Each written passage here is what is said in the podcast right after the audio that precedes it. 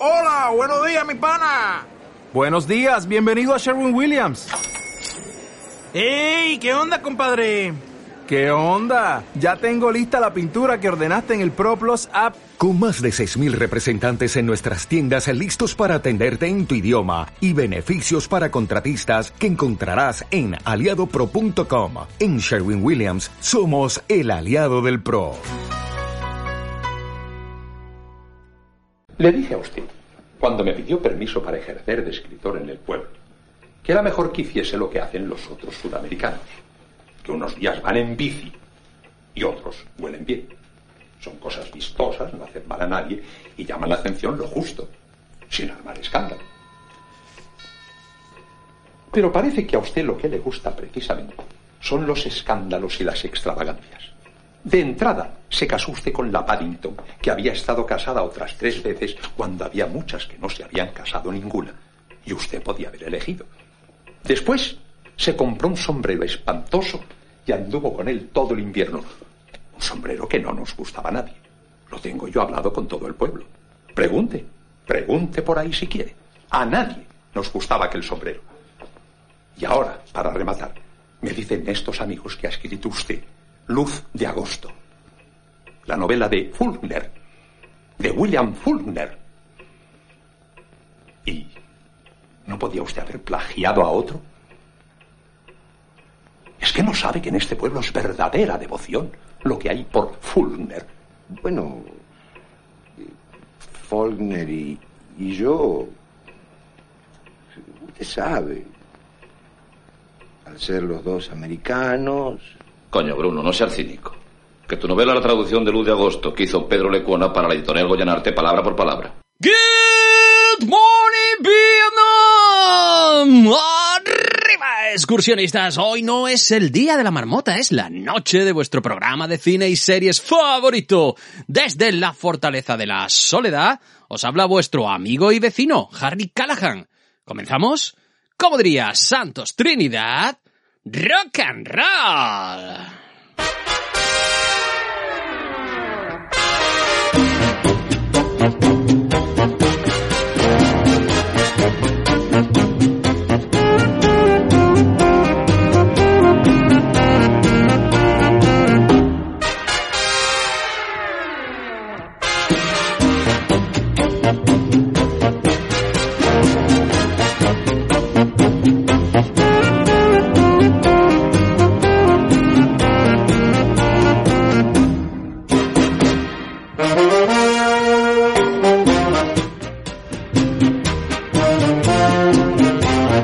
Sí, que sí, que sí, que esta es la violetera del grandérrimo Xavier Cugat.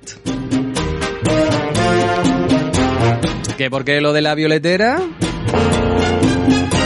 ¿Que por qué ese diálogo de amanece que no es poco?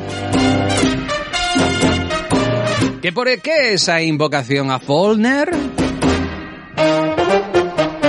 Aparte de que aquí en Good Morning somos mucho también de Faulkner, claro.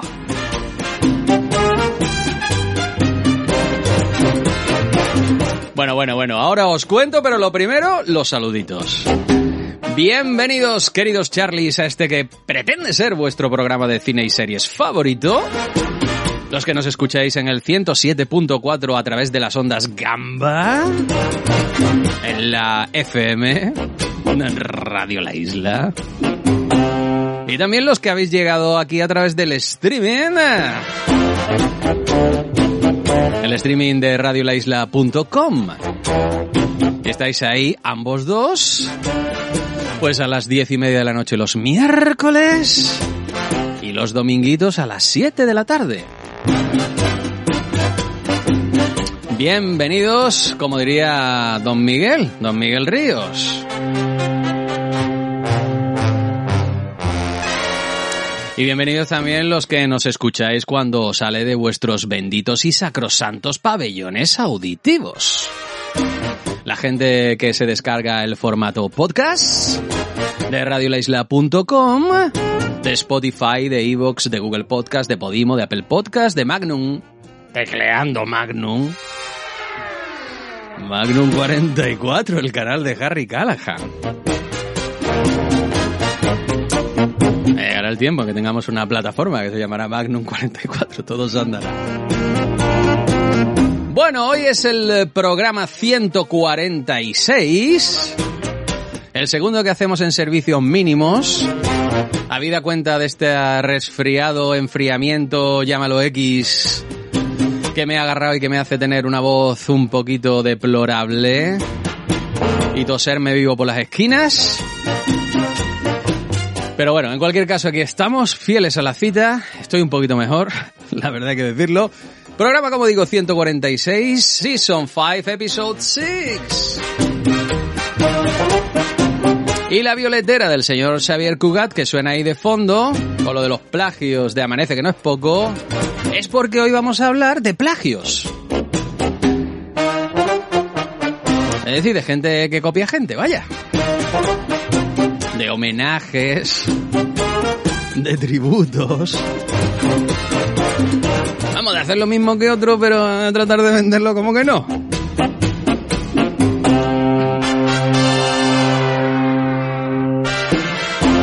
¿Y de qué plagios vamos a hablar? Pues de plagios en canciones que aparecen en bandas sonoras de películas.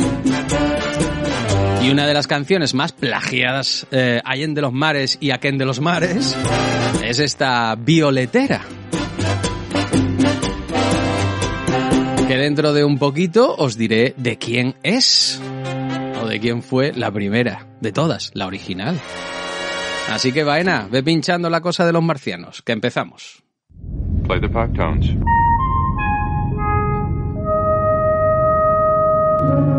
Contáctanos. Puedes contactar con nosotros a través de WhatsApp 666-934084, en nuestro mail loscharliesgmv.gmail.com o en Twitter arroba. Recuerda, los Charlies sin E.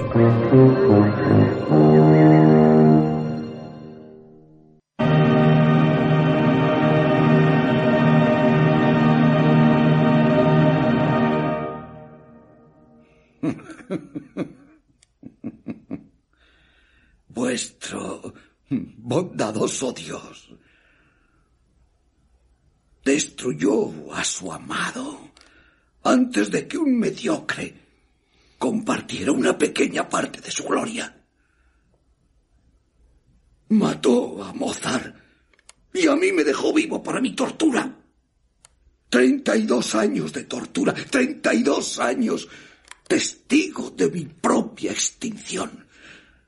Mi música se perdía, se hundía sin remedio en el abismo de lo ignorado. La de él. Buenos días, profesor. Es la hora del baño. Luego os traeremos vuestro desayuno favorito. Sorbetes de azúcar. Os encantan. Y están recién hechos. Yo hablaré en su favor. Hablaré en nombre de los mediocres de la tierra. Yo soy el más mediocre. Su santo patrón.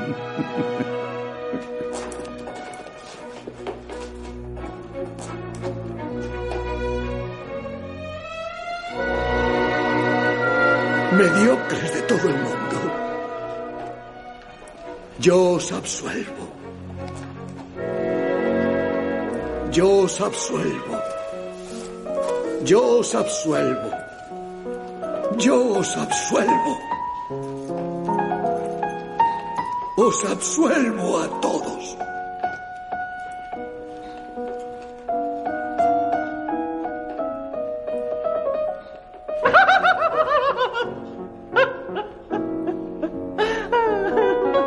Ya veremos a cuántos mediocres del mundo absolvemos después del programa de hoy.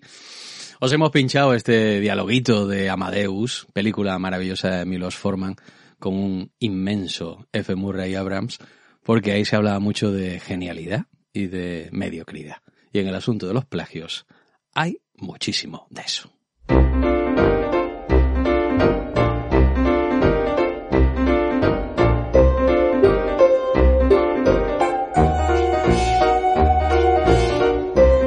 Esta probablemente no es la musiquita que todo el mundo recordará de cierta película. Pero es que esa cierta película, aparte de su canción y de las variaciones musicales de su canción, tenía una grandiosa banda sonora del maestro Elmer Bernstein. ¿Que ¿De qué película se trata, queridos Charlies? Pues hablamos de Cazafantasmas, de Ghostbusters.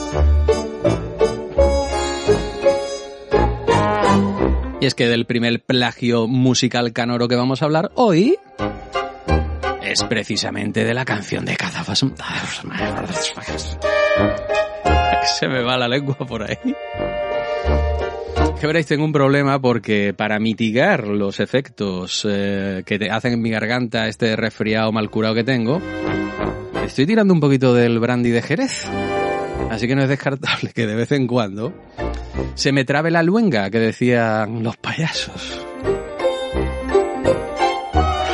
Bueno, como contaba Yago García en un artículo de Cinemanía, los responsables de los cazafantasmas, es decir, Ivan Reitman, Dan Aykroyd y Harold Ramis, lo tuvieron un poquito crudo a la hora de encontrar a alguien que compusiera el tema principal, la canción de la película. Primero abordarían a Lindsay Buckingham, que era un tío que había formado parte de los Fleetwood Mac, eh, con quien Ramis ya había trabajado en una peliculita que se llamaba Las vacaciones de una chiflada familia americana. ¿Y qué es lo que dijo Buckingham? No, no, no, no, no, no. Creo que no, porque no quiero ser encasillado en canciones de comedietas como las que tú haces, Ramis. Bueno, con esta patada en las narices, estos tres se fueron a buscar a otro grupito. Uno que estaba muy en boga por aquel entonces, que se llamaba Hugh Lewis and the News.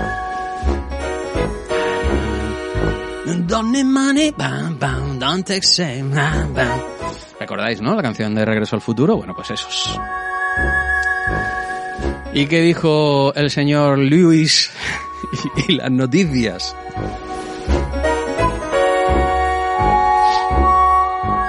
Pues que no podían encargarse de, ese asunto porque estaban componiendo una canción para Steven Spielberg y Robert Zemeckis para esa película que os acabo de mencionar, que después sería pues la canción de Regreso al Futuro, The Power of Love, ¿no? ¿Se llamaba aquello? Bueno, pues sí.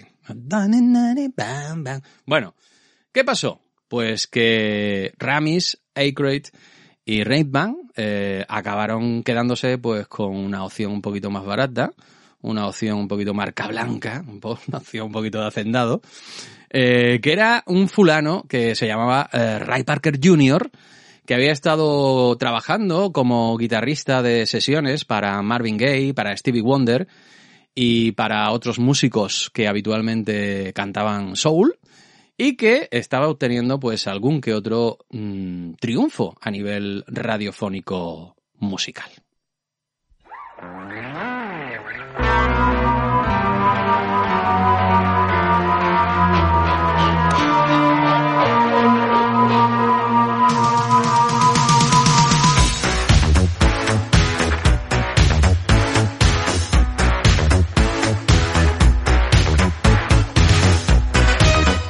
Ya esto sí que os va sonando, ¿verdad?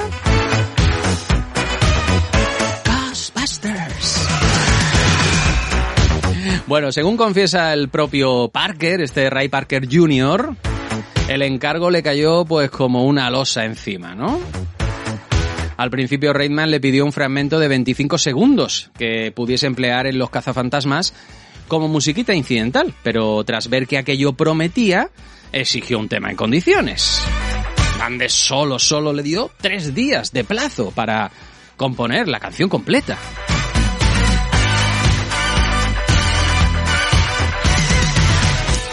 Desesperado, víctima del insomnio y mortificado por su mediocridad.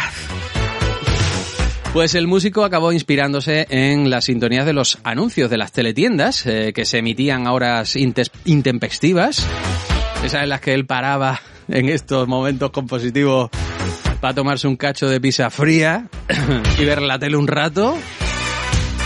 Y para ahorrar tiempo, pues decidió recurrir al viejo truco de estudio de, y cito palabras textuales, Cogí dos grabadoras y copié tres veces la canción en una sola cinta. El resultado improbablemente maravilloso de toda aquella historia fue realmente lucido, cuando no apoteósico, porque el tema fue uno de los éxitos del verano en Estados Unidos y por extensión en el resto del imperio, uséase el resto del mundo. Fue nominada también a los Oscars, que acabaría justamente perdiendo frente a I Just Gone to Say I Love You del antiguo jefe de este Ray Parker Jr., de Stevie Wonder, que en cualquier caso pues se hinchó a ganar el Parker millones. Además de lucir por ahí un videoclip, la mal de Chulanga, ¿no? En donde Bill Murray pues intentaba bailar breakdance.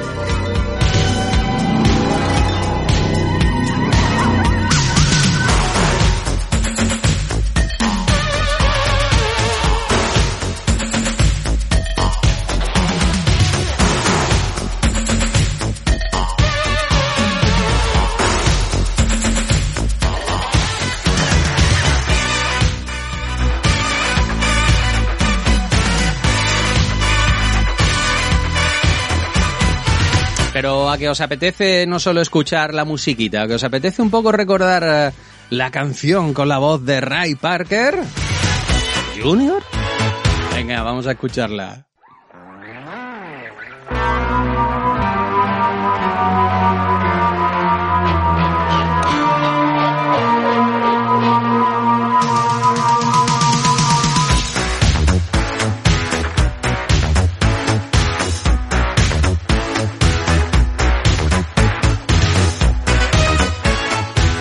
Personal ochentero, si le apetece hacer karaoke, puede hacerlo. Who you gonna call?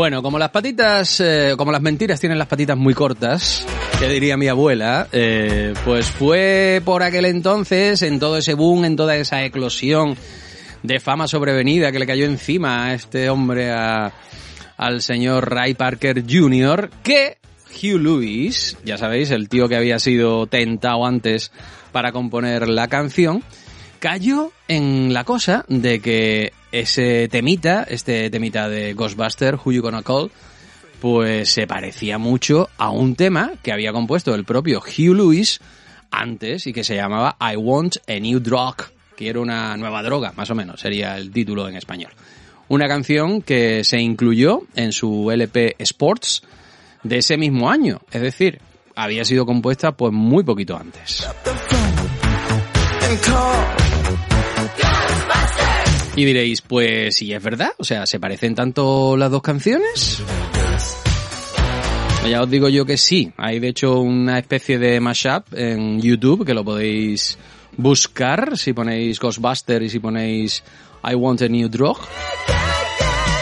En donde las dos canciones se van solapando una a otra y apenas, apenas, apenas son perceptibles los cortecitos, ¿no?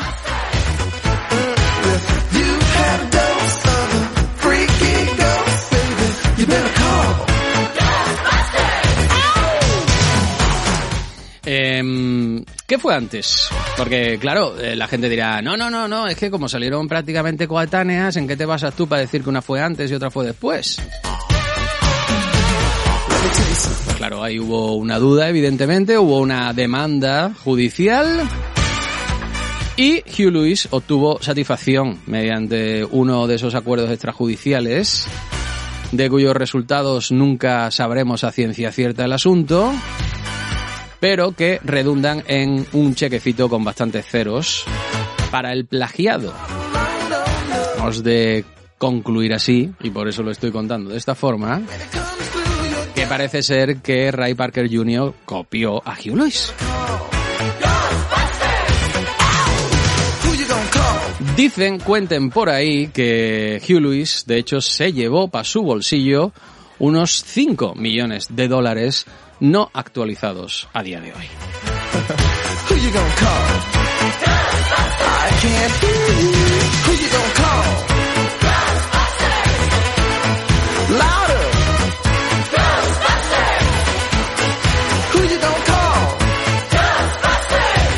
Ahora estaría francamente bien que yo pusiese esa cancioncita de Hugh Lewis and the News, I Want a New Drug, ¿verdad? Pues claro, eso es lo que voy a hacer.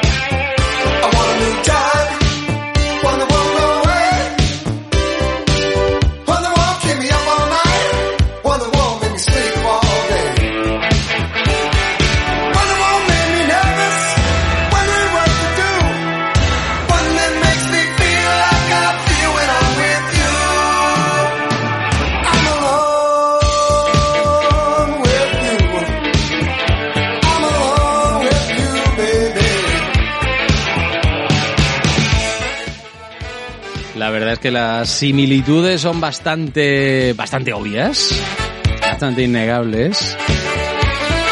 Y aquí se originó un pique bastante curioso, en el que Ray Parker y Hugh Lewis se lanzaban pullitas de vez en cuando. Y el asunto pues volvió a complicarse allá por 2001 cuando Parker eh, denunció a Hugh Lewis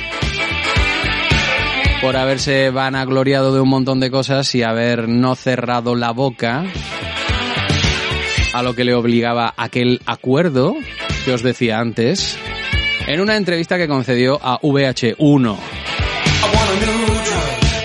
One that does what it should. Os he hablado antes de ese mashup de que está por ahí por lo podéis encontrar por YouTube.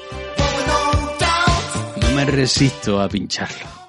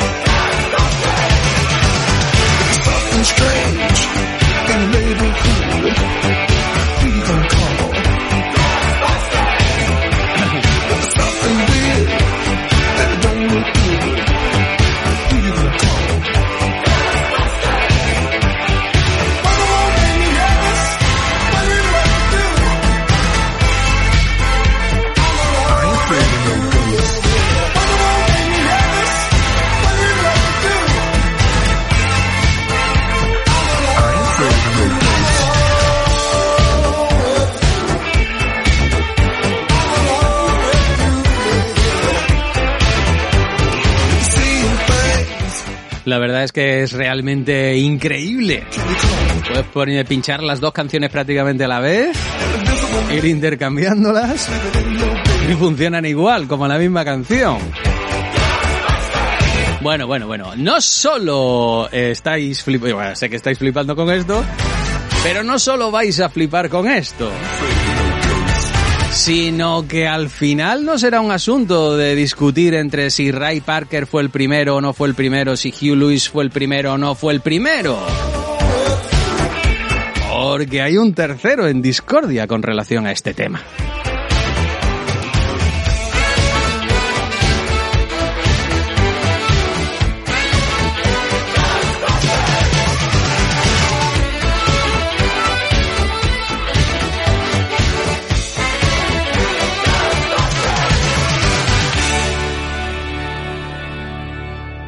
Pues ahí se nos, se nos queda este mashup.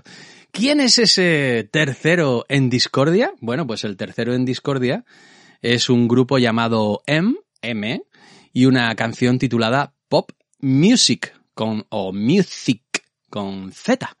Las similitudes también son realmente alucinantes. El autor de este tema es un tío que se llama Robin Scott, era un productor inglés que se había codeado eh, con la escena punk de Londres y que había lanzado una canción en plan parodia de la música disco más eh, plastificada, ¿no? Más, eh, pues menos creativa o más, pues eso, enlatada, ¿no?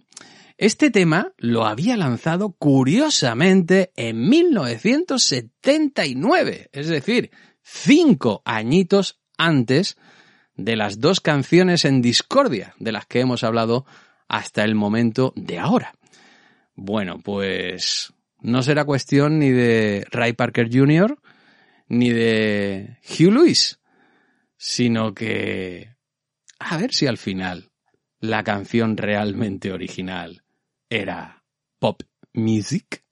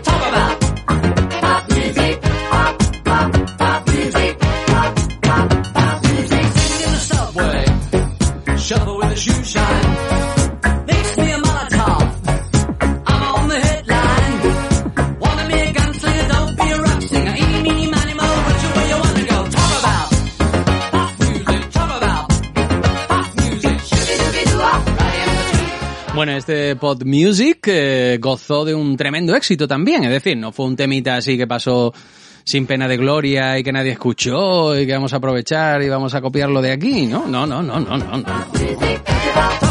Llegó a número uno de las, de las listas eh, de ventas de Estados Unidos y aún hoy se le sigue considerando como uno de los grandes hits del pop electrónico. Lo más curioso es que el señor Scott, este Robin Scott, nunca demandó a ninguno de los otros dos, ni a Ray Parker Jr. ni a Hugh Lewis.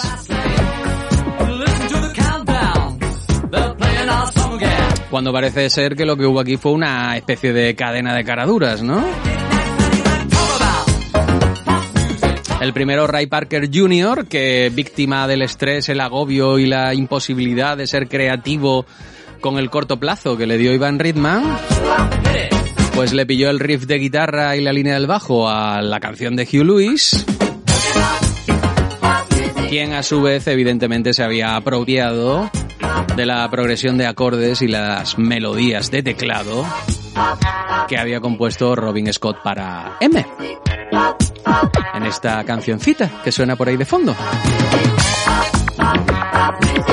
Pop music. O music.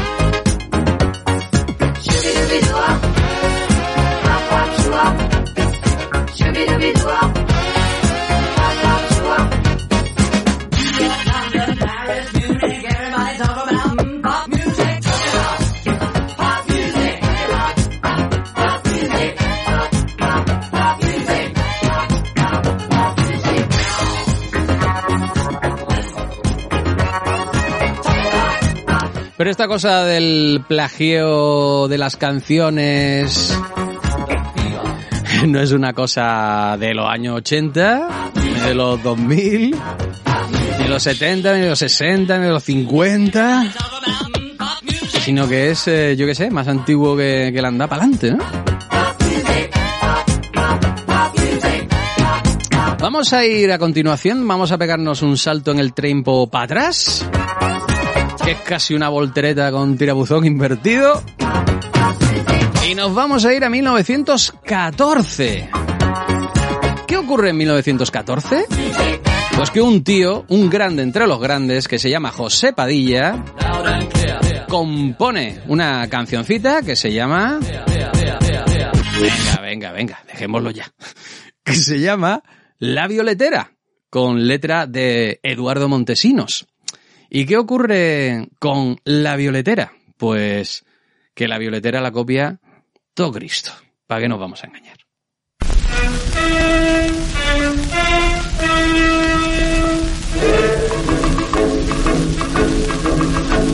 Valencia, terre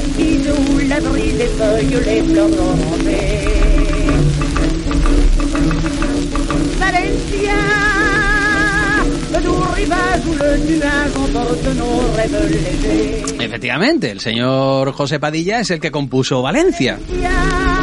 Que la estamos escuchando ahora en su versión originalísima, la primera que se publicó, con la voz de Emma Liebel, cantando en francés, que tenía originalmente la letra en francés.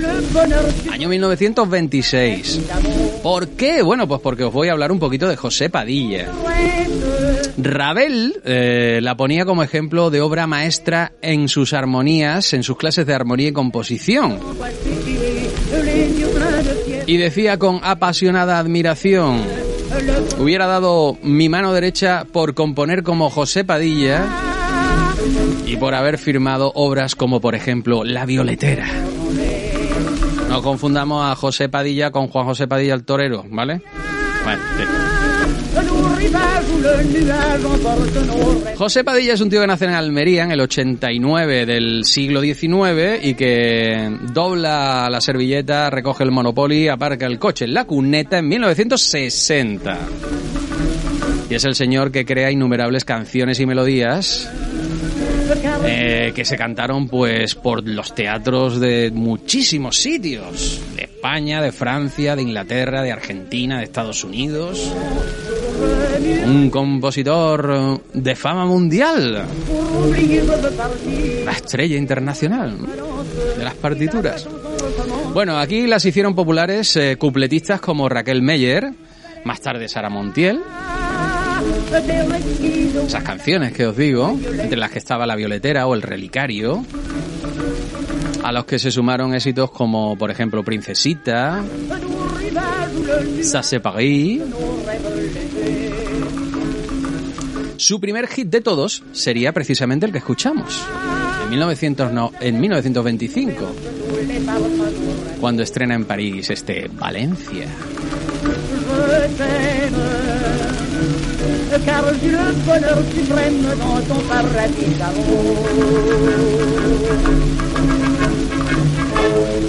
Bueno. Bueno, decía que de este tema, de este Valencia, eh, pues se vendieron eh, unidades por valor de 25 millones de francos, que es una auténtica barbaridad. Se hicieron un total de 22 millones de discos, que es otra auténtica barbaridad. Y por ejemplo, periódicos como el New York Times eh, publicaba Valencia arrasa Londres imparable e irresistiblemente. Fue el gran éxito de Broadway en Great Temptations e incluso hasta los monjes del Tíbet la cantaban al término de sus rezos. Ahí en na, el señor José Padilla y su Valencia. Pero no solo, o no venimos aquí hoy a hablar de Valencia, venimos a hablar de la violetera.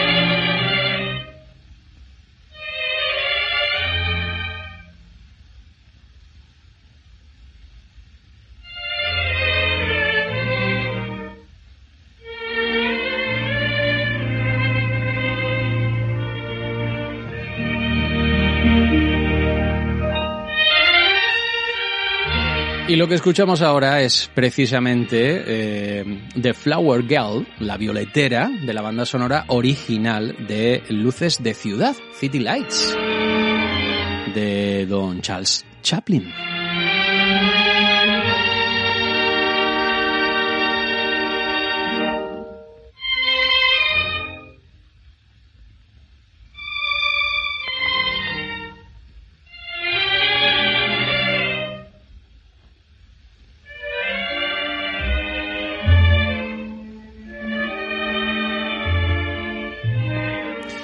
Musiquilla esta que suena cada vez que aparece el personaje de la florista o cuando el vagabundo la evoca, por ejemplo. Y es una música que evidentísimamente está inspirada, muy entre comillas, muy subrayado y muy en cursiva, en la celebérrima violetera de José Padilla. Es como digo el motivo, el leitmotiv que representa a la florista. Y en la película pues se escucha eh, pues entera, en trocitos, mm, en distintos en distintos momentos. En una película, este eh, City Lights, estas luces de la ciudad, muy española, porque en ella intervinieron como extras, por ejemplo, escritores españoles que se encontraban por aquel entonces en Estados Unidos, en Nueva York. Aparece, por ejemplo, José López Rubio, aparece el maravilloso Edgar Neville, y de hecho, los nombres de, de estos aparecen en los títulos de crédito de, de la película.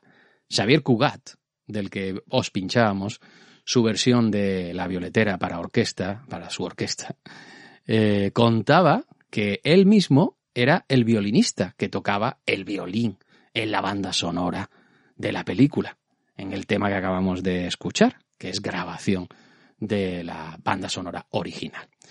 Dicen, o cuenta, o contaba él, Xavier Cugat, que Chaplin lo había ido a ver a una sala en la que actuaba en Nueva York y después de escucharle tocar la violetera se acercó y le dijo, la música que acaba de tocar me ha dado la idea para mi próxima película.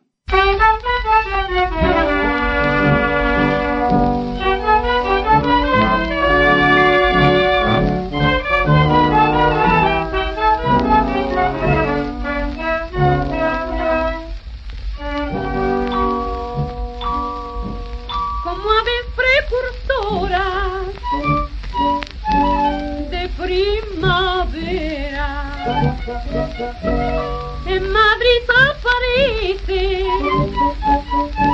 la violetera que pregonando parecen golondrinas que van piando, que van piando. Llévelo usted, señorito, que no vale más que un real. Llévelo usted, señorito, cómpreme usted ese ramito, para lucirlo en el ojal. Y esta es una. Esta que escuchamos de fondo es una de las versiones más populares, famosas y alabadas de la historia de las versiones de la violetera. Es la que canta la cupletista Raquel Meyer, que recordaba también en sus memorias que conoció a Chaplin cuando este fue a verla cantar precisamente en un viaje que el actor, director, cineasta y tantas cosas hizo pues a Barcelona.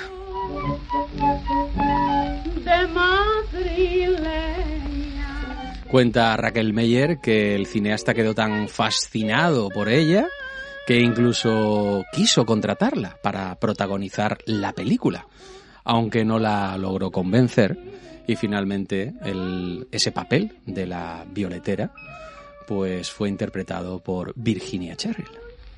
señorito, que no vale más que un real. Señorito, cómpreme usted ese ramito, para lucirlo en el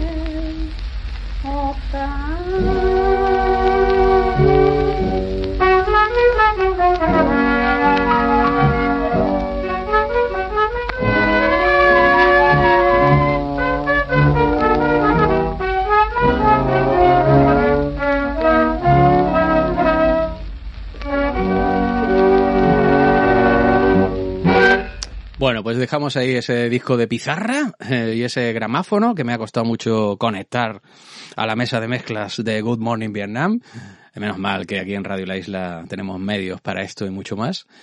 Y os voy a contar un poquito mm, la historia de esta, de esta violetera y cómo, y del plagio y del pleito y de todas las cosas que se generaron a continuación. En cuanto a antecedentes, debemos decir que en un musical de gran éxito en Broadway llamado Little Miss Bluebird, Bluebird, se mantuvo en cartelera un año, eh, prácticamente con notable éxito, ya se interpretaba este tema de, de la violetera.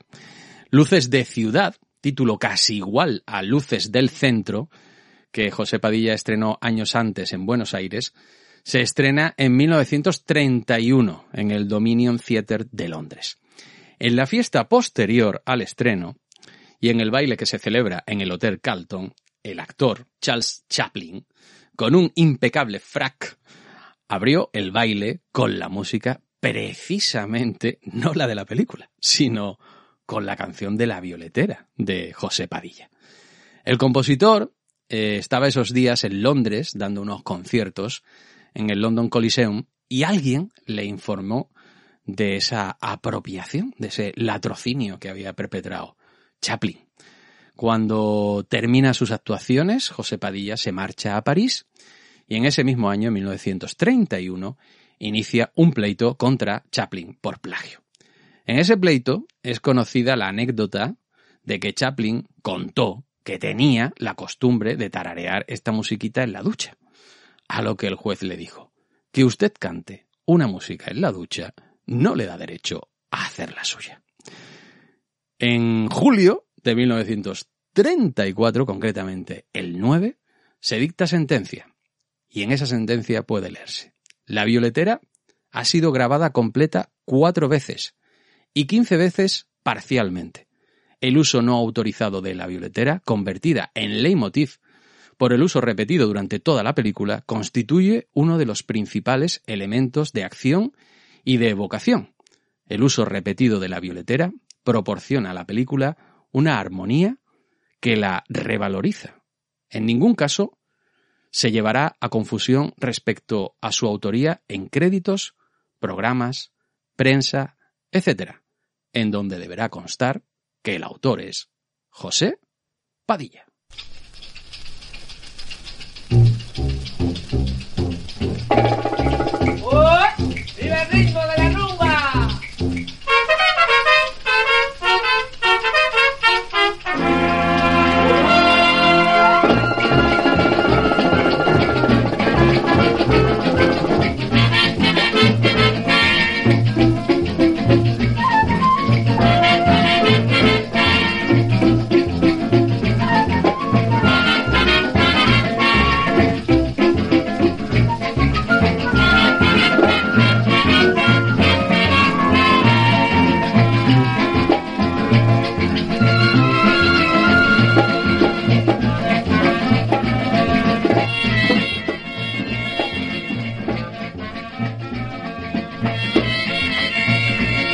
Pero la violetera ha sido objeto de otros pleitos y de otros plagios y de mucha litigiosidad, la verdad. Uno de los más curiosos dio lugar a otro pleito que también se celebró en París. Y que acabó siendo una escena de película, vaya. En 1936, la Paramount produjo una película para Carol Lombard y George Raft. Fascinate. Que tenía esta musiquita, ¿ves? ¿Ves? ¿Ves cómo se, cómo se parece a la Want to hear violetera? it more? I'm crying for the rhythm of the rumba. The rhythm of the rumba is Cuban inspiration. Let the bongos roll, I'm dying for the rhythm of the rumba. Guitars are playing sweet things, and you are saying sweet things to me.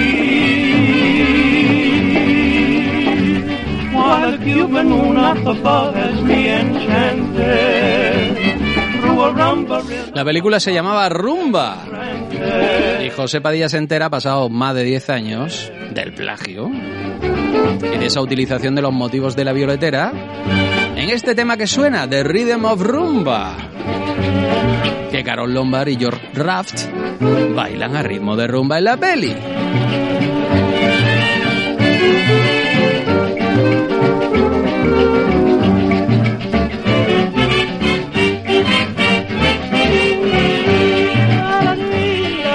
Así que nuevo pleito en París que da comienzo en el 49 y que José Padilla gana naturalmente en el 53. Justicia también iba a retrasar, como podéis ver.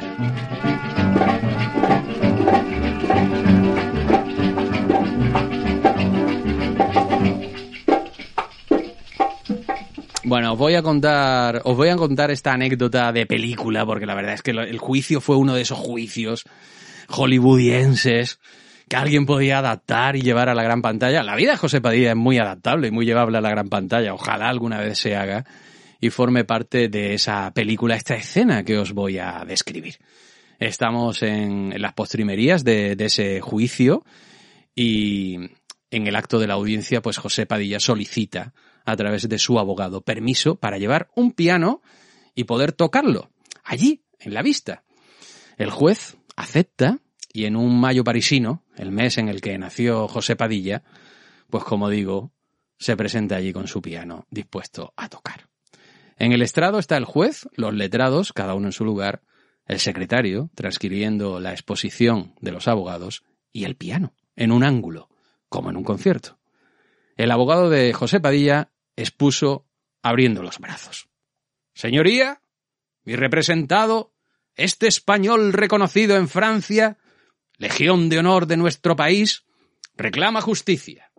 Justicia en mayúsculas, la que nunca Francia ha negado a nadie para su creación más arrebatada.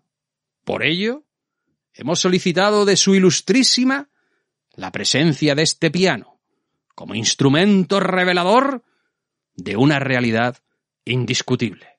José Padilla es el creador de la violetera y de tantas otras obras dedicadas a Francia que todos hemos celebrado, como Sasse Paris, representación de París en el mundo, tocado por las trompas en su entrada triunfal el día de la liberación.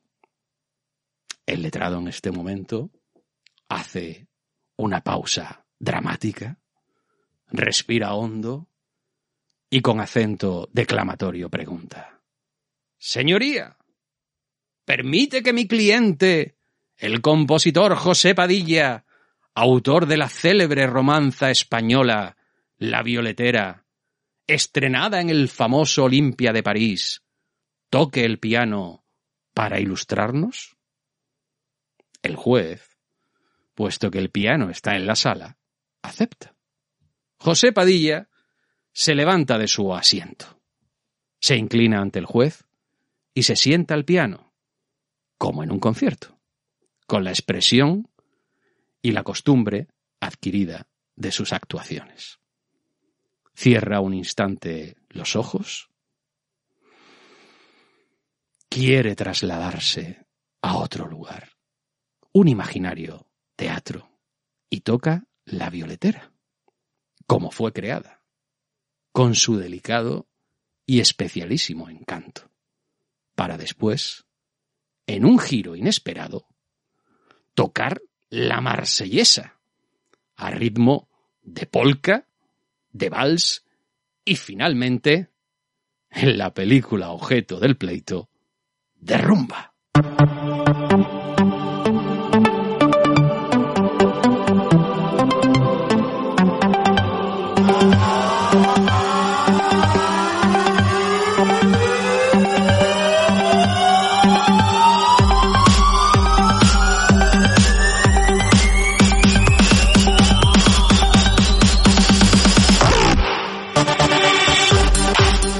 Tiemblan las últimas notas en el éter del aire y José Padilla queda inmóvil, mientras los asistentes, después de unos instantes de silencio, rompen en un rotundo aplauso. José Padilla pasa la mano por un mechón rebelde de sus cabellos, se levanta lentamente y una vez erguido, con la imponente presencia de su figura, dice, Señoría, como habrá podido comprobar, la marsellesa es siempre la marsellesa. Lo mismo ocurre con la violetera, sea cual sea el ritmo con el que se interpreta.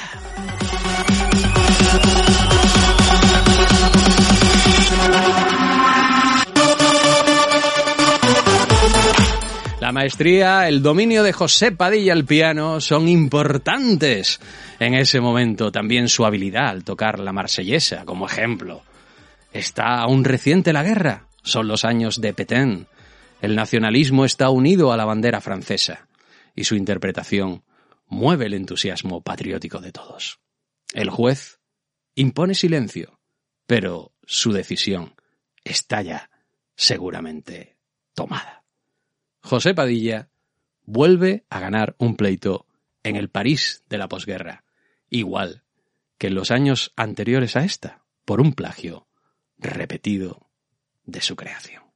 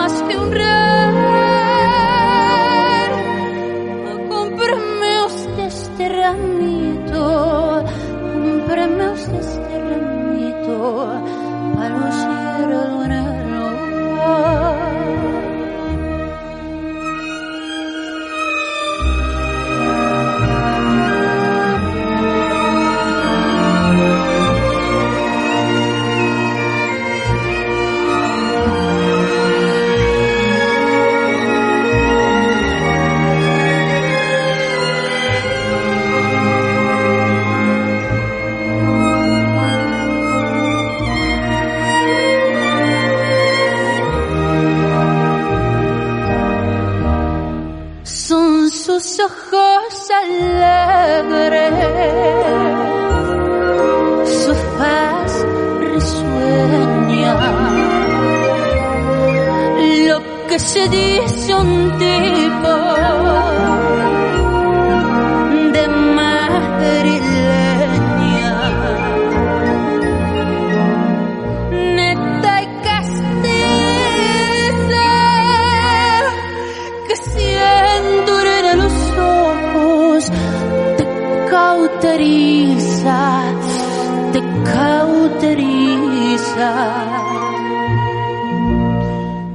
Llévelo usted, señorito,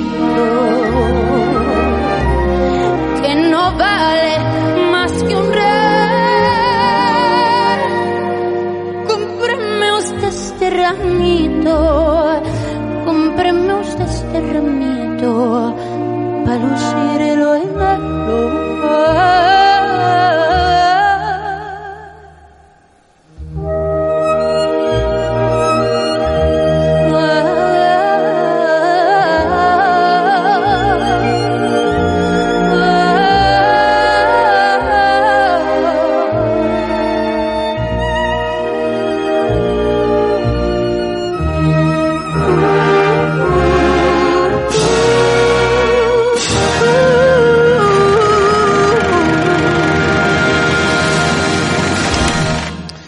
Realmente excepcional e insólitamente distinta la versión que hace también la insólitamente distinta Nati Peluso de esta violetera en la celebración de los Goya 2021, aquella tan peculiar, acompañada de la Sinfónica de Málaga.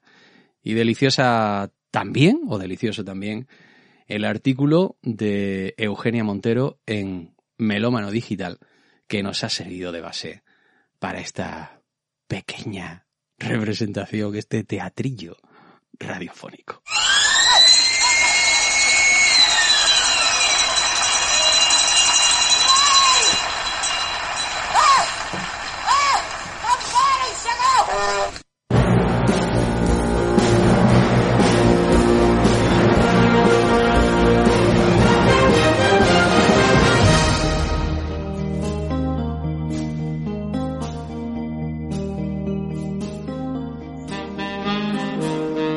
Bueno, pues esto no es todo, esto no es todo, amigos.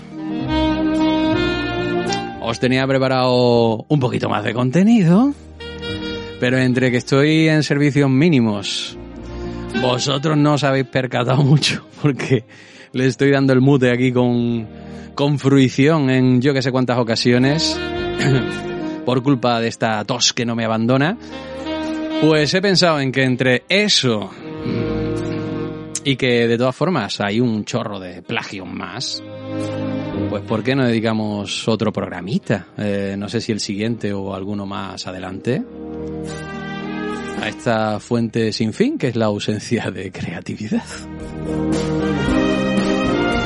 Si os ha gustado el programa de hoy, pues eso, contárnoslo y, y prometemos hacer más ediciones otras canciones que han sido objeto de plagios y que aparecen en pelis, en series, bandas sonoras también podemos acometer por ahí, ¿no?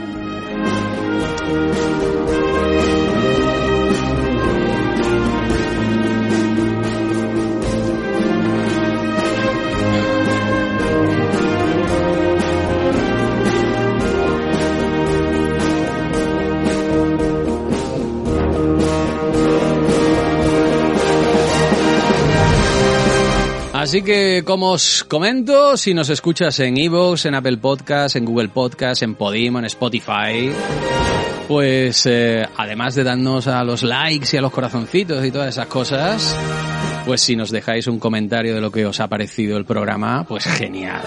Si lo compartís, más genial todavía. Si os suscribís al podcast, bueno, ya es que me hacéis... Me hacéis tremendísimamente feliz. Lo mismo que si nos enviáis audios de WhatsApp, haciendo pues eh, vuestras propuestas, enviando vuestras críticas de pelis, de series, hablando de nosotros y con nosotros, ya sabéis. Queremos saber que estáis ahí, malditos Charles.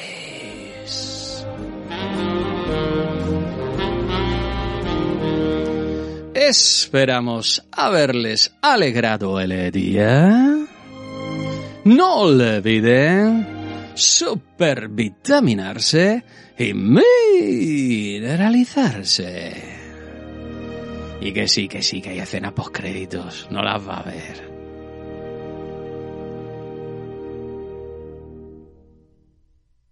Psst, Charles, ¿estáis ahí?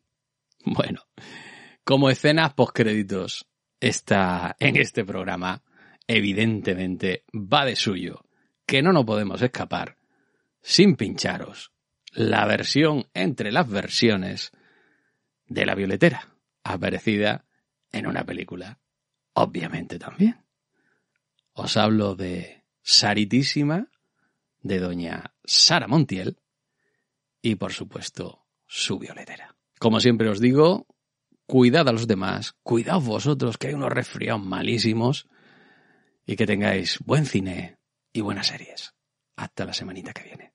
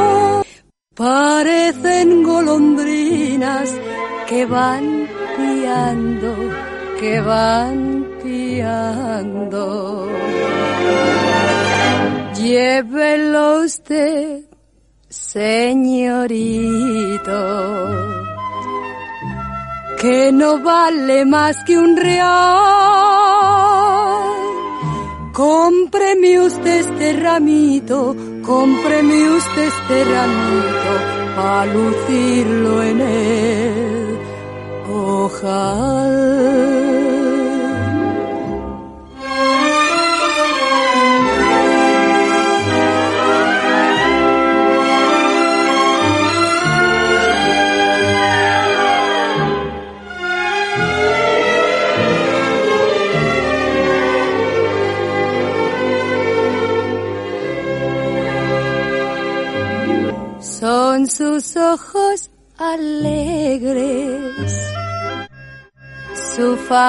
risueña.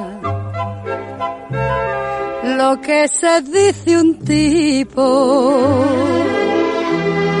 de madrileña.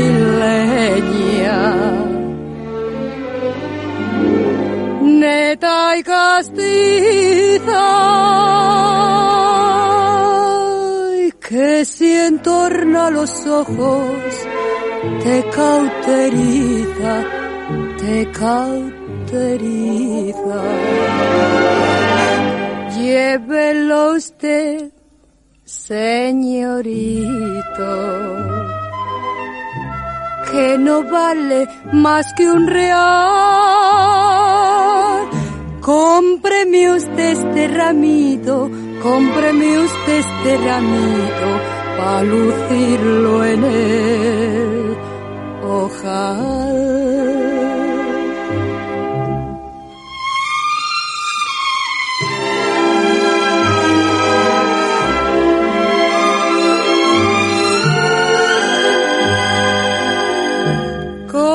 Cómpreme usted este ramito, cómpreme usted este ramito, a lucirlo en el ojal.